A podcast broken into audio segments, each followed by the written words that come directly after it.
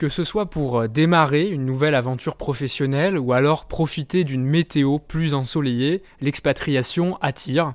Au 1er janvier 2022, c'est 2 millions et demi de Français qui résidaient à l'étranger selon le, le ministère des Affaires étrangères. Mal préparé, ce départ de France peut se transformer en cauchemar administratif et fiscal. Et heureusement, pour nous sauver de, ces faux pas, nous avons le plaisir de recevoir Bertrand Cosson, directeur de l'ingénierie patrimoniale de la Banque transatlantique et spécialisé des questions internationales. Bertrand Cosson, bonjour. Bonjour Lucien, merci de me recevoir. Euh, quand on est entrepreneur et qu'on souhaite euh, poser ses valises au-delà de nos frontières, quels sont, euh, peut-être que c'est une question un petit peu large pour commencer, mais on, rentrera après dans les détails, les points de vigilance euh, fiscaux, les, sortes d'alertes rouges qu'il faut avoir immédiatement, presque avant même de, de, savoir euh, dans quelle destination on va aller.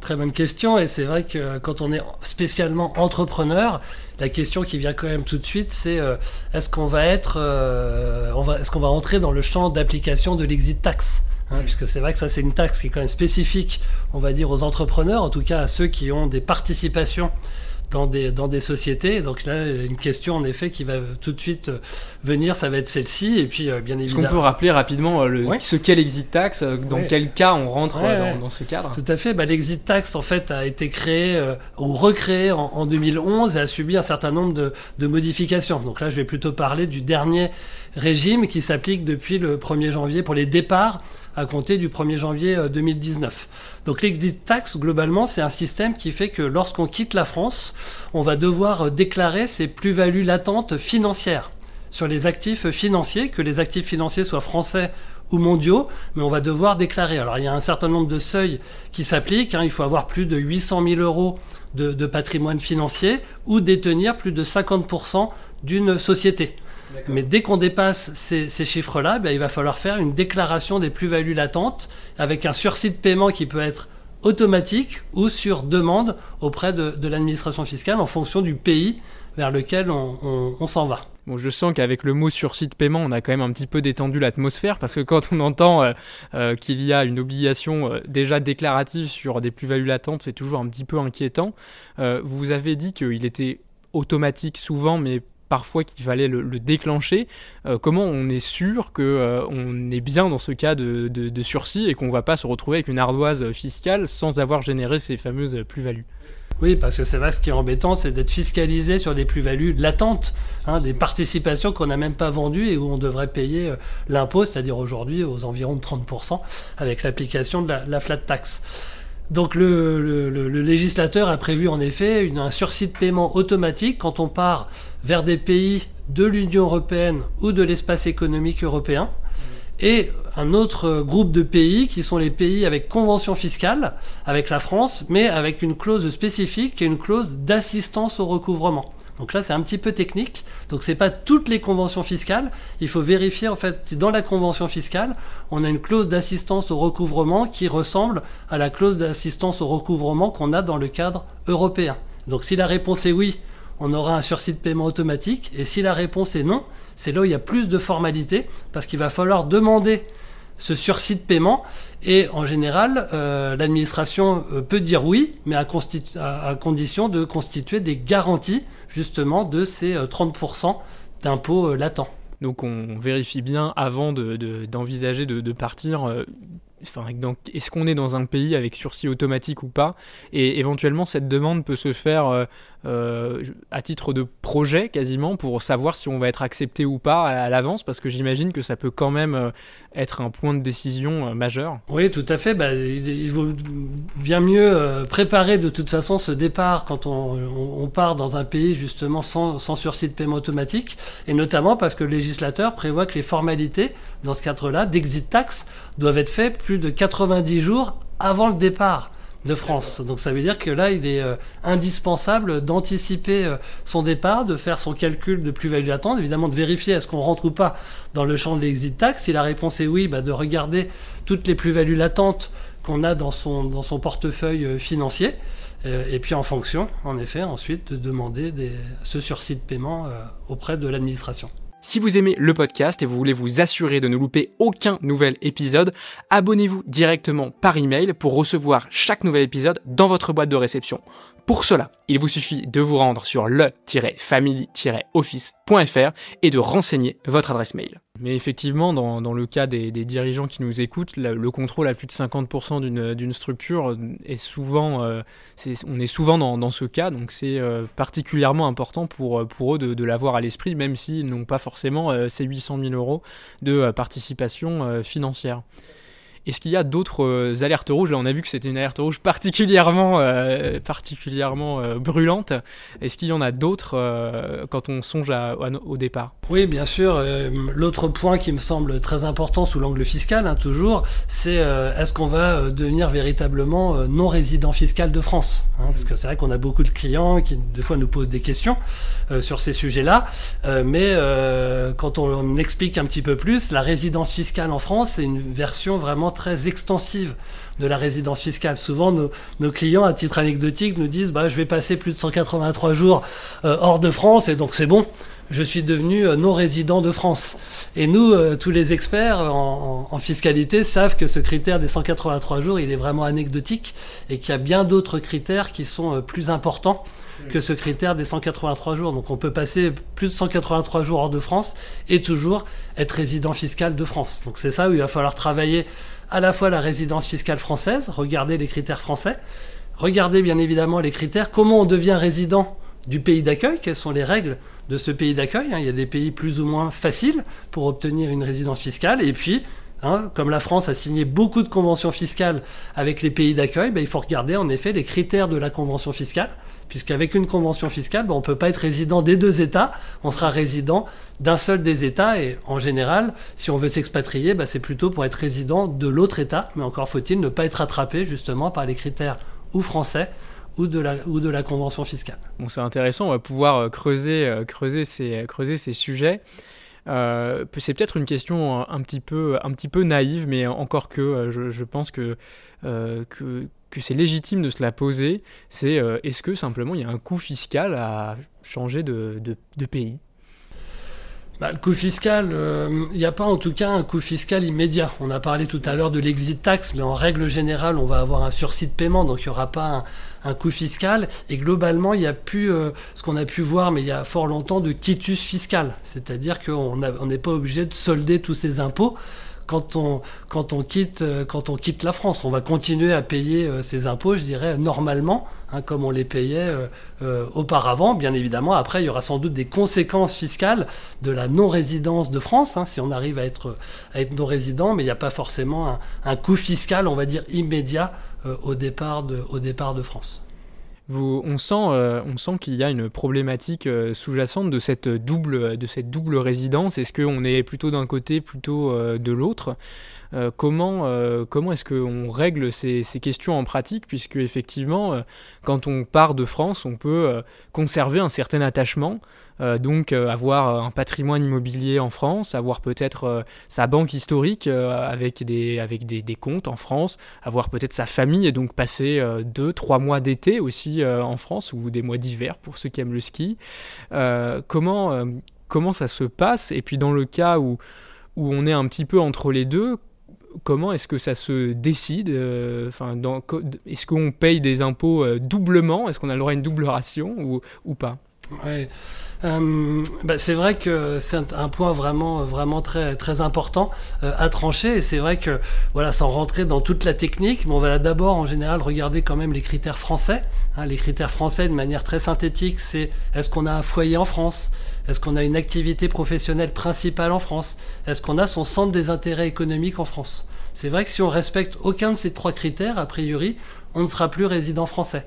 Mais on voit tout de suite que par rapport à votre question, le critère de foyer peut aussi poser euh, quand même question parce qu'on a quand même souvent hein, de plus en plus, même je dirais, hein, parce que le conjoint a parfois lui aussi une, une activité professionnelle, où les enfants peuvent aussi avoir des contraintes scolaires qui font que parfois le chef d'entreprise, bah, lui, va quitter la France euh, dans un premier temps, mais sa famille va rester en France. Donc là, on voit bien que le critère du foyer bah, il va être compliqué à délocaliser, même si la personne part réellement euh, s'installer et travailler à l'étranger, mais son foyer, il va quand même être plutôt résident français si son époux euh, et, ou épouse reste résidente euh, de France, ainsi que éventuellement les, les, enfants. Ou en tout cas, il va y avoir peut-être une zone grise, le temps éventuellement que la famille déménage pour aller rejoindre le, le chef d'entreprise. Donc ça, c'est pour les critères français. Après, il y a les critères du pays d'accueil, mais en général, on est assez bien accueilli fiscalement dans les pays d'accueil, donc on est assez, euh, je dirais, assez facilement résident fiscal d'un pays. Encore faut-il vérifier euh, à quelle date prend la résidence fiscale. Parce qu'il y a certains pays qui, comme en France, on, peut couper les années fiscales du 1er janvier jusqu'à la date du départ, on est résident, et puis après la date du départ, on est non résident. Il y a des pays qui raisonnent en année entière. Donc en gros, sur une année entière, on est soit résident, soit non résident. Mais on ne peut pas avoir des mix. Donc il y a quand même des, questions comme ça qui se posent. Et en effet, si on se retrouve résident fiscal français, selon les critères français, résident fiscal du pays d'accueil, selon les règles du pays d'accueil, ben là, c'est la convention fiscale qui va trancher ce conflit de résidence, comme je disais tout à l'heure. On ne peut pas être résident des deux États. Donc c'est la résidence, c'est la, convention fiscale qui va trancher avec des critères successifs. Le premier, en général, c'est le foyer d'habitation permanent. Le deuxième, si le premier ne tranche pas, le deuxième, c'est le centre des intérêts vitaux. Le troisième, c'est souvent le séjour habituel. Et le quatrième, c'est la nationalité.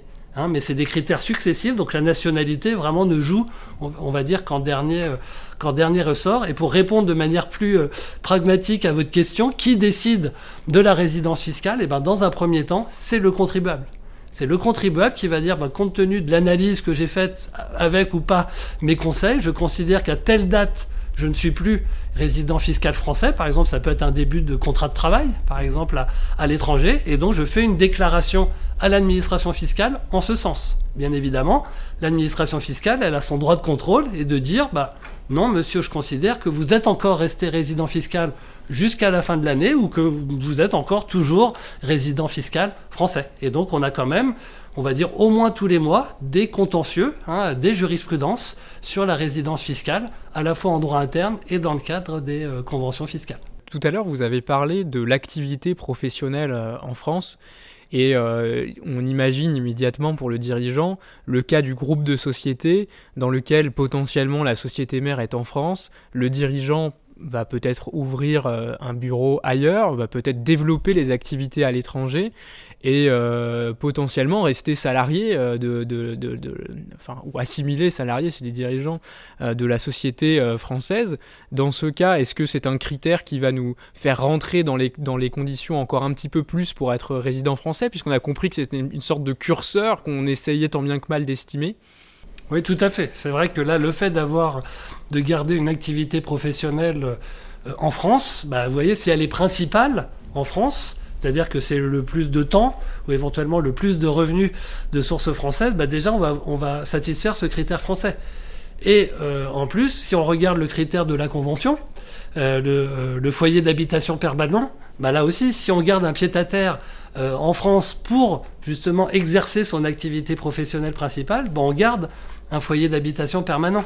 Et le deuxième critère sur le centre des intérêts vitaux, c'est aussi le centre des intérêts économiques. Bah, c'est clair que le fait d'avoir une rémunération éventuellement en France liée à cette activité rend pas impossible peut-être le changement de résidence, mais en tout cas va le complexifier ou le rendre beaucoup plus délicat. Ça veut dire qu'il va falloir qu'il y ait d'autres critères qui soient vraiment très forts pour l'emporter par rapport à ces critères liés à, l'activité professionnelle euh, éventuellement principale en France. Pardonnez mon esprit tordu, hein, mais, je, me dis qu'il y a des situations dans lesquelles on doit se retrouver quasiment de, face, dans une impossibilité de déterminer réellement quelle est la résidence fiscale. Je, pense euh, aux dirigeants, encore une fois, qui développent l'activité à l'international, mais qui est euh, deux jours et demi de sa semaine en France, au bureau parisien, et puis les deux jours et demi à Madrid pour développer un petit peu, puis euh, bon, le week-end, il le passe où, il a envie.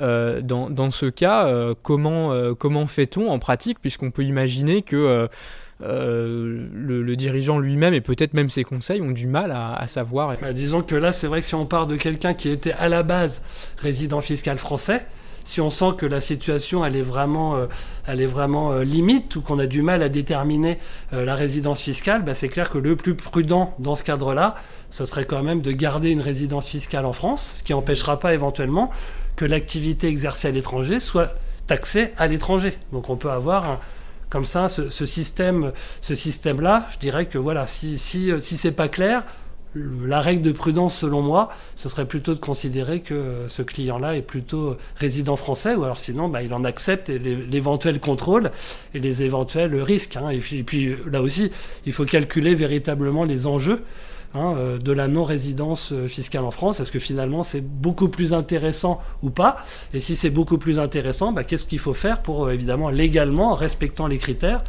asseoir sa résidence fiscale à l'étranger?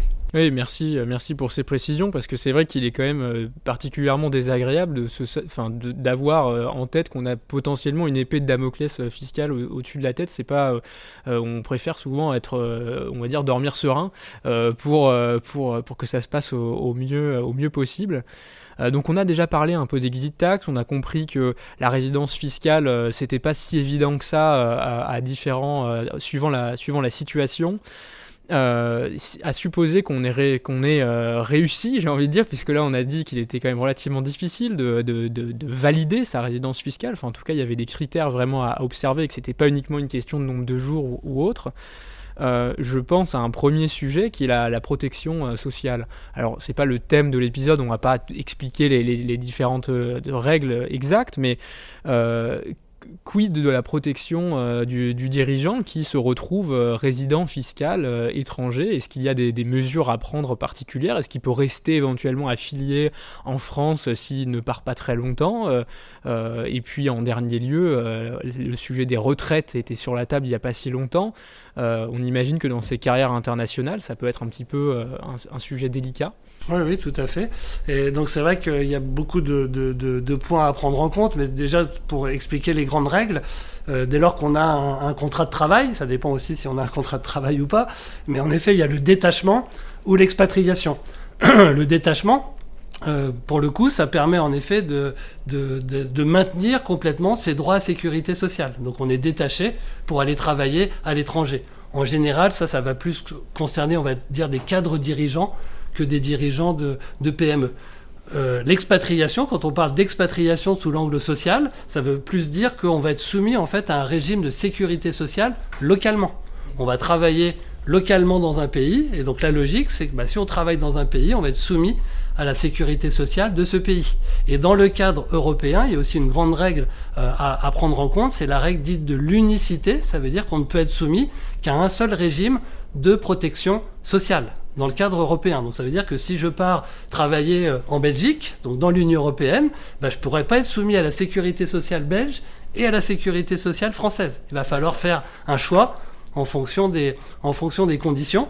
Et en effet, si jamais je suis soumis à la sécurité sociale belge, j'ai toujours euh, une éventuelle possibilité, en effet, de, continuer à verser, notamment euh, à la caisse des Français de l'étranger, hein, si je veux continuer, pour X raisons, d'avoir une couverture euh, sociale. Euh, particulière ou d'avoir éventuellement mes droits à la retraite qui soient aussi euh, maintenus parce que c'est vrai que si je cotise que en, Belgique bah, potentiellement j'aurais pas les mêmes droits que si je continuais à cotiser en France même si après vous avez là aussi une certaine euh, il y a certains droits qui peuvent être quand même remplis dans le cadre de l'Union européenne. D'accord, donc euh, ça permet quand même de, potentiellement valider des trimestres, par exemple, même si on est à l'étranger. Exactement, c'est ça qu'il faut en effet euh, regarder en fonction de son statut social, en effet, notamment euh, si on a un régime salarié aussi ou un régime indépendant, hein, puisqu'il y a certains dirigeants d'entreprises qui sont, on va dire, salariés socialement parlant, puis d'autres qui sont à la caisse des indépendants, donc là aussi, on n'a pas la même équivalence de régime social. Donc on va voir évidemment son, conseil euh, qui, euh, qui est au courant de, de, ces questions. Euh, et de toute façon, quand on parle d'international, quel que soit l'épisode, c'est généralement, et puis même les autres sujets finalement, c'est généralement le, conseil final, c'est ça, c'est d'aller... les situations sont tellement particulières et tellement intriquées les unes dans les autres que souvent la seule vraie réponse, c'est aller frapper à la porte de votre notaire, de votre avocat ou de votre banquier qui a ça en tête et qui va pouvoir vous accompagner accompagner sur ces sujets. Ouais, surtout sur le sujet des retraites, hein, où il y a vraiment, c'est un sujet quand même très spécialisé, où c'est vrai que c'est mieux quand on a, dès lors qu'on a des carrières à l'international, d'avoir justement des, des, acteurs spécialisés sur les retraites et l'international. Mmh. On a fait un petit teaser dans le dernier épisode sur le régime matrimonial. Euh, on a euh, des, cas de, jurisprudence dans lesquels euh, le régime matrimonial change automatiquement au bout d'un certain nombre d'années de résidence dans un autre, dans un autre État. on imagine le chef d'entreprise particulièrement désagréablement surpris qui a planifié son d'être bah, marié en France, donc avec les règles françaises, avec les règles aussi de, partage des biens français, que ce soit en succession ou en divorce. La surprise désagréable de se rendre compte qu'en fait on n'est pas du tout dans la situation qu'on avait prévue. Euh, comment euh, ces règles s'articulent-elles? Là, c'est un sujet euh, assez compliqué, et notamment il est compliqué parce qu'en effet, euh, en fonction de la date du mariage, les règles ne sont pas forcément les mêmes. Hein. vous avez des, règles si on s'est marié euh, avant 92, entre 92 et 2019, ou si on s'est marié depuis, depuis 2019. Là, les, les, règles ne sont pas les mêmes. Ça, c'est le premier point. Le deuxième point, c'est vrai que si on a fait un contrat de mariage, les choses sont quand même globalement plus simples. Pourquoi bah Parce que le contrat de mariage, il a fixé véritablement le régime matrimonial avec ses règles, et d'autre part, on a clairement désigné qu'on voulait que la loi française soit applicable. Donc ça, c'est quand même déjà quelque chose qui va être reconnu dans tous les pays. Mais je vais quand même prendre un contre-exemple, parce que nous, on travaille beaucoup avec des, les pays euh, anglo-saxons. Euh, je parlais de, voilà, des États-Unis au, premier chef, ou, euh, le, Royaume-Uni. ben, c'est des pays qui euh, aux États-Unis, ça dépend des États. En Angleterre, c'est un peu plus uniforme, et qui ne reconnaissent pas en tant que tel euh, le régime matrimonial. Hein, en tout cas, dans la, dans la common law, il n'y a pas de régime matrimonial. Ce qui fait que même quand on a un contrat de mariage, on se dit bah, j'ai fait une séparation de biens, donc les choses sont assez claires en régime de séparation de biens. Oui, mais si on a à un moment ou à un autre, euh, par exemple, un divorce ou éventuellement, pourquoi pas, un décès qui va être soumis à la loi anglo-saxonne, eh ben, le juge peut s'extraire euh, du contrat de mariage pour euh, juger ce qu'on appelle en équité. Donc vous voyez que même dans certains pays, quand on a fait un contrat de mariage, c'est déjà bien, hein, il faut l'avoir fait, mais c'est pas toujours suffisant parce que ce contrat de mariage ne sera pas forcément reconnu dans, dans, certains pays et pas des moindres. Donc euh, là, c'est vraiment un point de, vigilance particulier en fonction d'où on, on part et combien de temps, bien évidemment, on va rester aussi dans ce, dans ce pays. Chaque entrepreneur mérite les meilleurs conseils. À qui avez-vous pensé en écoutant cet épisode?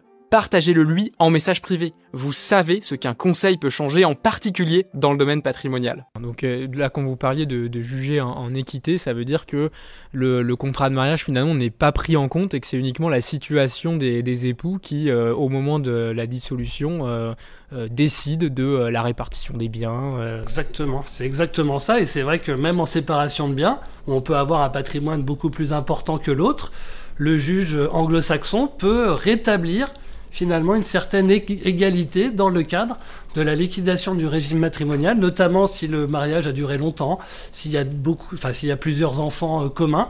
Voilà, il, va, il va en effet euh, rétablir une certaine égalité. Donc finalement, on va se rapprocher d'un régime communautaire à la française, alors qu'on est en régime séparation de biens. Donc c'est vrai que ça, ça peut quand même être des surprises euh, pour le chef d'entreprise.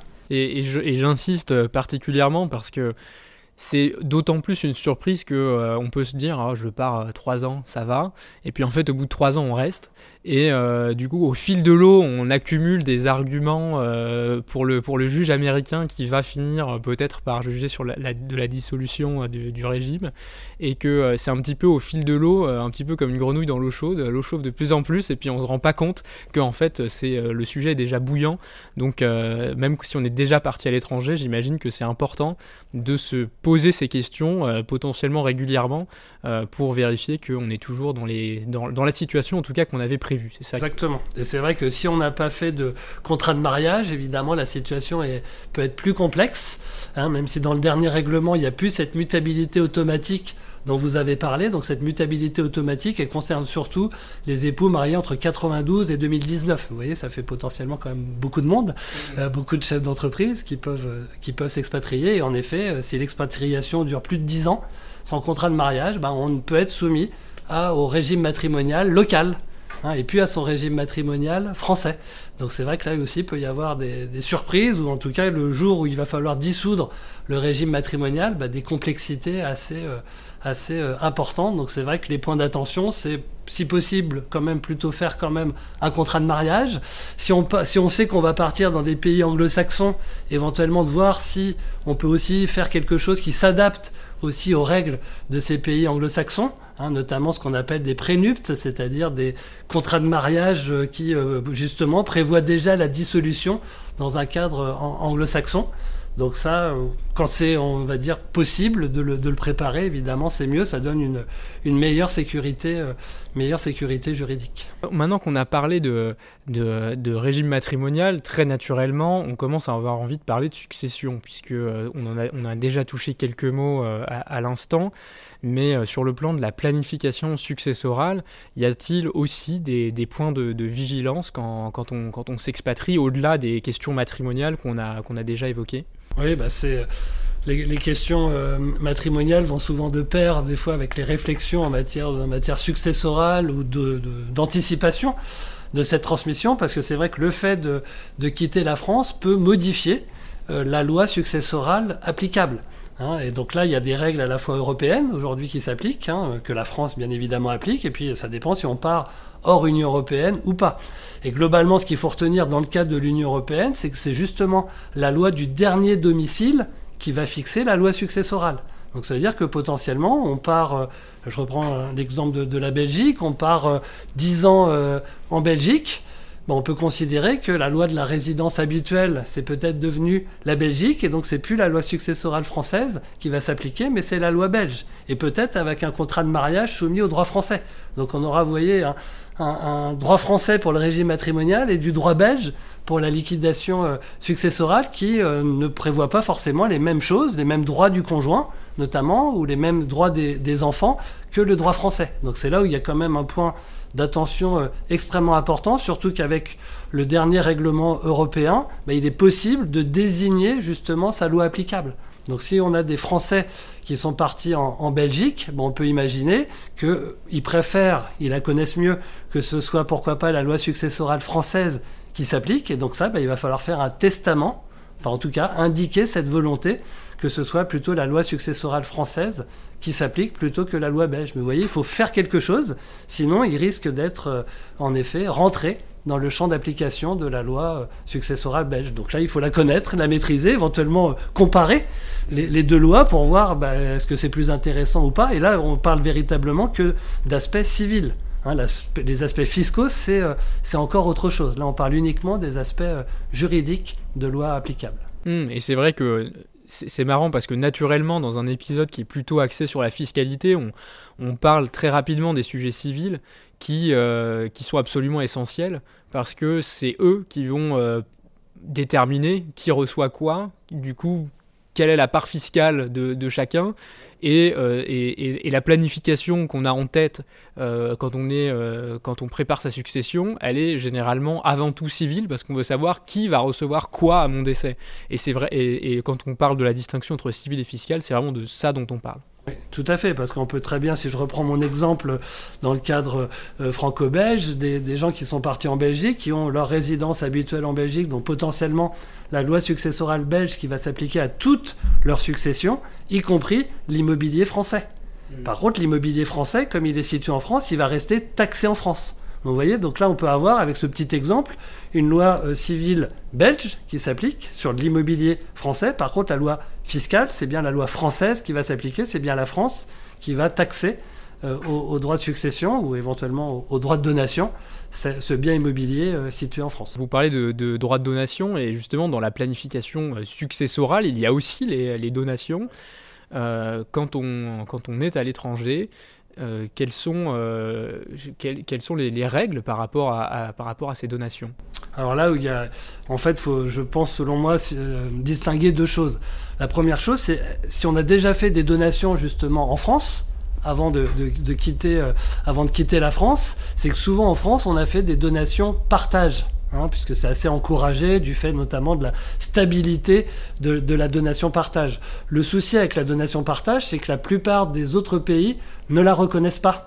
Donc si on a une loi successorale d'un autre pays qui ne reconnaît pas la donation-partage, ben on n'aura pas la sécurité qu'on pensait avoir lorsqu'on a réalisé cette donation-partage. Donc ça, en résumé, c'est de faire attention aux actes qui ont déjà été passés pour vérifier s'ils vont être euh, pardon, pertinents dans l'autre État, et si c'est pas pertinent, éventuellement de désigner, comme je l'ai dit tout à l'heure, la loi successorale française, auquel cas la donation-partage sera toujours pertinente.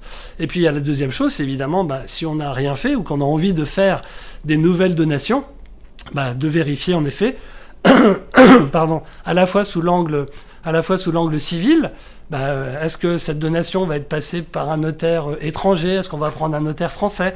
Euh, Ça dépend aussi de, peut-être de la localisation du bien. De, ce qu'on donne Est-ce que les enfants sont aussi euh, restés résidents français hein? Donc là, il y a à chaque fois un mélange de civil pour savoir comment on va faire cette donation. Est-ce qu'on va prendre un notaire français ou un notaire étranger? Et puis les aspects fiscaux, est-ce que cette donation va être taxée en France? Est-ce qu'elle va être taxée dans l'état de, de résidence? Est-ce que j'ai un risque là aussi de double imposition. Et donc là aussi, je peux regarder euh, si j'ai une convention fiscale en matière de, de, droit de donation, mais là pour le coup, on en a moins de 10 euh, signés par la France. Donc là, le risque de double imposition est, beaucoup, plus, euh, est beaucoup plus important. Et bien souvent, quand on, c'est plutôt dans le cas de, si les enfants sont un petit peu éparpillés aussi autour du monde, on va être dans la situation où on donne la même chose à chacun, on donne 100 000 euros à chaque enfant, et puis dans un pays, 100 000 euros, euh, ça donne lieu à 0 euros d'imposition. Dans l'autre, ça donne lieu à 50 000 pour caricaturer. Et puis euh, dans le dernier, euh, un petit peu moins. Est-ce que ce sont des facteurs qui peuvent être pris en compte pour l'égalité entre enfants? Où au final on dirait euh, bon bah euh, en fait toi je t'ai pas donné 100 mais 150 comme ça a coûté 50 en plus euh, et que j'ai pris en charge les droits comment ça se, passe de ce point de vue là parce que les, parents soucieux d'égalité entre leurs enfants se posent souvent cette question ouais. bah, disons que là on va déjà regarder quelle est la volonté de la famille mm. est-ce que c'est d'avoir justement des, une donation on va dire nette d'impôts équivalente à chaque enfant ou est-ce que c'est au contraire bon, on donne la même chose en haut et puis entre guillemets en fonction des fiscalités des enfants, bah, euh, on peut avoir en effet une différence de, traitement, euh, traitement fiscal. Et puis en effet, après, euh, bah, compliqué ensuite d'organiser véritablement les, choses pour améliorer la situation, hein, parce qu'on ne va pas forcément dire aux enfants de quitter leur pays pour avoir une donation. Mais c'est vrai que vous avez tout à fait raison, c'est que c'est un facteur de complexité, parce que si on a un donateur dans un pays il faut prendre en compte la fiscalité de ce pays. Et si on a éventuellement un, lieu de situation de bien dans un autre pays, il faut aussi se poser la question si ce pays euh, va taxer euh, le bien. Et ensuite, les, différents pays de chaque donataire, de chaque enfant. Donc là, on peut avoir, vous voyez, euh, si on a trois enfants dans trois pays différents, un lieu de situation de bien différent et un donateur dans un autre pays, potentiellement, cinq fiscalités qui peuvent se télescoper. Et donc, bah, avoir les renseignements euh, pour, euh, pour chaque fiscalité, pour déjà avoir un état des lieux et puis ensuite pouvoir prendre les bonnes décisions à la fois sous l'angle juridique et sous l'angle fiscal. Hmm, merci pour, euh, pour ce tour là qu'on vient de faire sur euh, en balayant un petit peu tous les sujets qui, peuvent être intéressants, euh, en, étant, en étant assez concis. Je, trouve qu'on a, on a couvert beaucoup de terrain. Est-ce que on avait parlé des alertes rouges au, début de, au début de l'épisode Est-ce que vous auriez soit un mot de la fin, soit peut-être un, exemple caricatural dans le bon ou dans le mauvais sens d'une expatriation qui, qui pourra tout au moins faire sourire les, auditeurs, mais euh, peut-être leur, marquer leur esprit et puis pour retenir des, bonnes pratiques. Alors l'exemple, euh, je vais y réfléchir, mais sinon en tout cas pour euh, là avec quand même ma casquette de, de, directeur d'une banque privée, on n'a pas parlé des aspects financiers. Mais évidemment, les aspects financiers sont quand même aussi importants à prendre en compte parce qu'évidemment, on a un patrimoine en général quand on a été résident français toute sa vie, c'est quand même un patrimoine souvent financier, essentiellement français, avec euh, bah, de l'assurance vie quand même souvent, des plans d'épargne en action, des livrets bancaires plus ou moins euh, réglementés avec des taux garantis, euh, ce, genre de choses. Et c'est vrai que le fait de devenir non résident bah, va changer non seulement la partie fiscale, mais aussi parfois la partie réglementaire. Quels sont les biens que je peux conserver ou pas. Hein. et des fois, c'est vrai que nous, nos clients, ils, s'expatrient avec beaucoup d'assurance vie, et parfois ils se retrouvent fiscalement et juridiquement dans des pays où l'assurance vie n'est pas connue, voire des fois désavantagée fiscalement parlant. Donc là, c'est quand même des, points vraiment d'attention parce que si on, ne si on prend pas garde à ça, on peut se retrouver dans des situations qui étaient très bonnes du point de vue français, mais qui vont être très mauvaises du point de vue, euh, du point de vue local. Hein.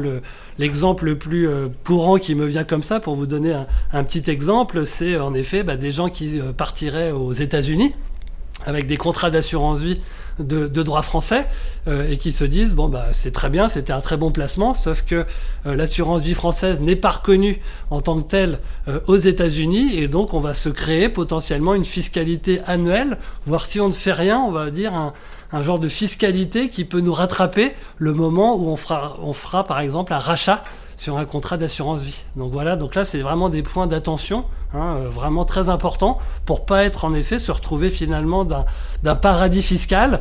Euh, l'assurance vie en France a finalement un enfer fiscal dans le cadre du, du, nouveau pays. Merci pour, euh, merci pour cette précision. C'est vrai que c'est vrai que l'assurance vie est tellement particulière chez, chez nous que euh, on oublie parfois qu'à l'extérieur elle n'est pas, euh, pas connue, voire désavantagée comme, euh, comme, vous, le, comme vous le soulignez.